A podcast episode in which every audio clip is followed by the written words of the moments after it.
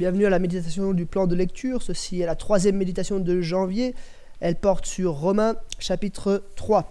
Lecture de l'Épître aux Romains chapitre 3. Quel est donc l'avantage des Juifs ou quelle est l'utilité de la circoncision? Cet avantage est grand de toute manière. Tout d'abord, c'est à eux que les paroles révélées de Dieu ont été confiées. Que dire si quelques-uns n'ont pas cru Leur incrédulité annulerait-elle la fidélité de Dieu? Certainement pas. Reconnaissons que Dieu est vrai et tout homme menteur comme cela est écrit. Ainsi tu as été trouvé juste dans tes paroles et tu triomphes dans ton jugement. Mais si notre injustice met en évidence la justice de Dieu, que dirons-nous donc? Dieu est-il injuste quand il déchaîne sa colère? Je parle ici à la manière des hommes. Certainement pas. Autrement, comment Dieu pourrait-il juger le monde? Et si mon mensonge fait d'autant plus éclater la vérité de Dieu pour sa gloire, pourquoi donc serais-je moi-même encore jugé comme pécheur? Et pourquoi ne ferions-nous pas le mal afin qu'il en résulte du bien?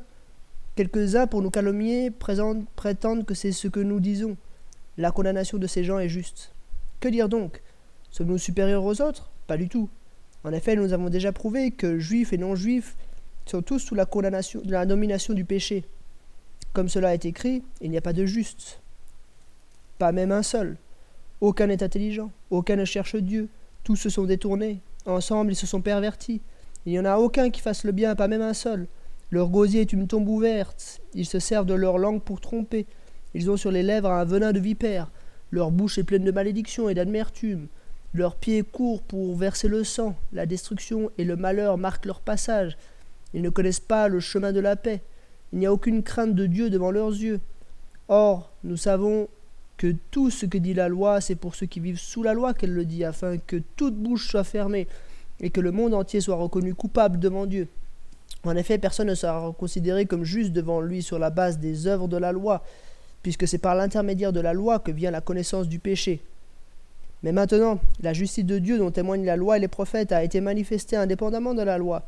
C'est la justice de Dieu par la foi en Jésus-Christ pour tous ceux qui croient. Il n'y a pas de différence. Tous sont péchés et sont privés de la gloire de Dieu. Ils sont gratuitement déclarés justes par sa grâce, par le moyen de la libération qui se trouve en Jésus-Christ. C'est lui que Dieu a désigné, a destiné à être par son sang une victime expiatoire pour ceux qui croiraient.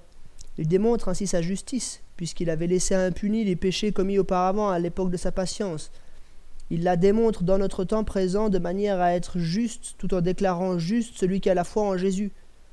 Où est donc la raison de se montrer fier? Elle est exclue. Par quelle loi? Par celle des œuvres? Non, par la loi de la foi. En effet, nous estimons que l'homme est déclaré juste par la foi indépendamment des œuvres de la loi. Ou bien Dieu est-il seulement le Dieu des Juifs?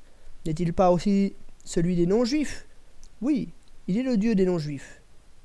Puisqu'il y a, un seul Dieu qui déclarera les circoncis justes sur la base de la foi, et qui déclarera aussi les incirconcis justes au moyen de la foi.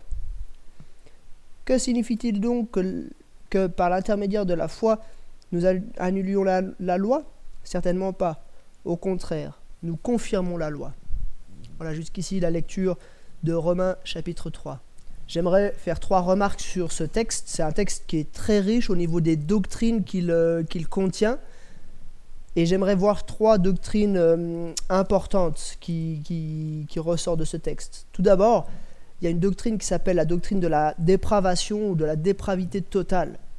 Personne ne peut être trouvé juste en face de Dieu. Personne. Hein, le verset 19 le dit bien. Hein.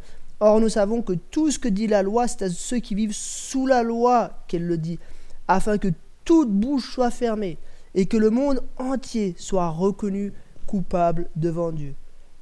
En fait, la, loi fonctionne un petit peu comme euh, un révélateur du péché. Hein. C'est ce que dit le verset 20. C'est par l'intermédiaire de la loi que vient la connaissance du péché la loi montre un petit peu la profondeur, euh, l'inéluctabilité de notre état de pécheur. Personne, et les deux premiers chapitres hein, l'ont bien montré, personne, que ce soit le juif pieux ou que ce soit le païen qui peut-être pourrait faire prévaloir son ignorance de la loi, en fait non, personne ne peut se présenter devant Dieu et dire j'ai obéi à la loi ou bien alors je ne savais pas euh, qu'il fallait obéir à la loi. Personne, tout le monde est condamné devant Dieu.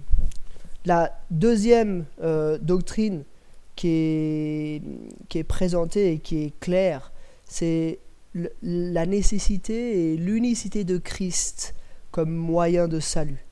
Il n'y a pas d'autre moyen d'être sauvé. Et euh, on voit en verset 24 que ceux qui placent leur foi en Christ, ils sont gratuitement déclarés justes par sa grâce, par le moyen de la libération qui se trouve en Jésus-Christ.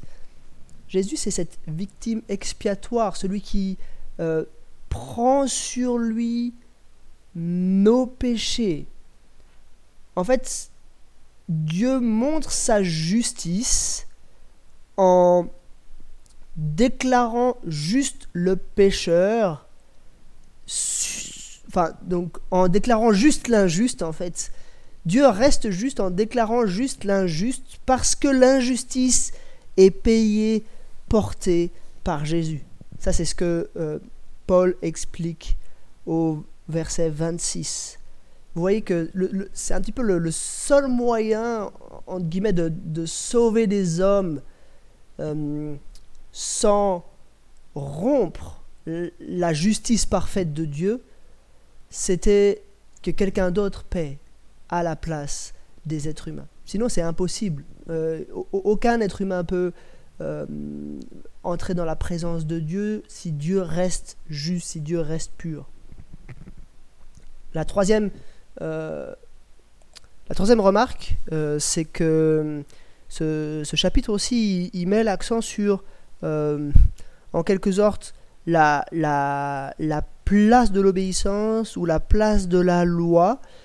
Est-ce qu'on annule la loi avec la foi? Pas du tout. On confirme la loi. En fait, là où la loi montrait le péché, la foi euh, permet d'obtenir le salut, mais sans pour autant annuler la loi. Au contraire, euh, ce que ce chapitre dit, c'est que la loi est bonne et on, a raison de, se soumettre à la loi, mais pas comme moyen de salut. Euh, c'est là, que, là que la distinction se fait.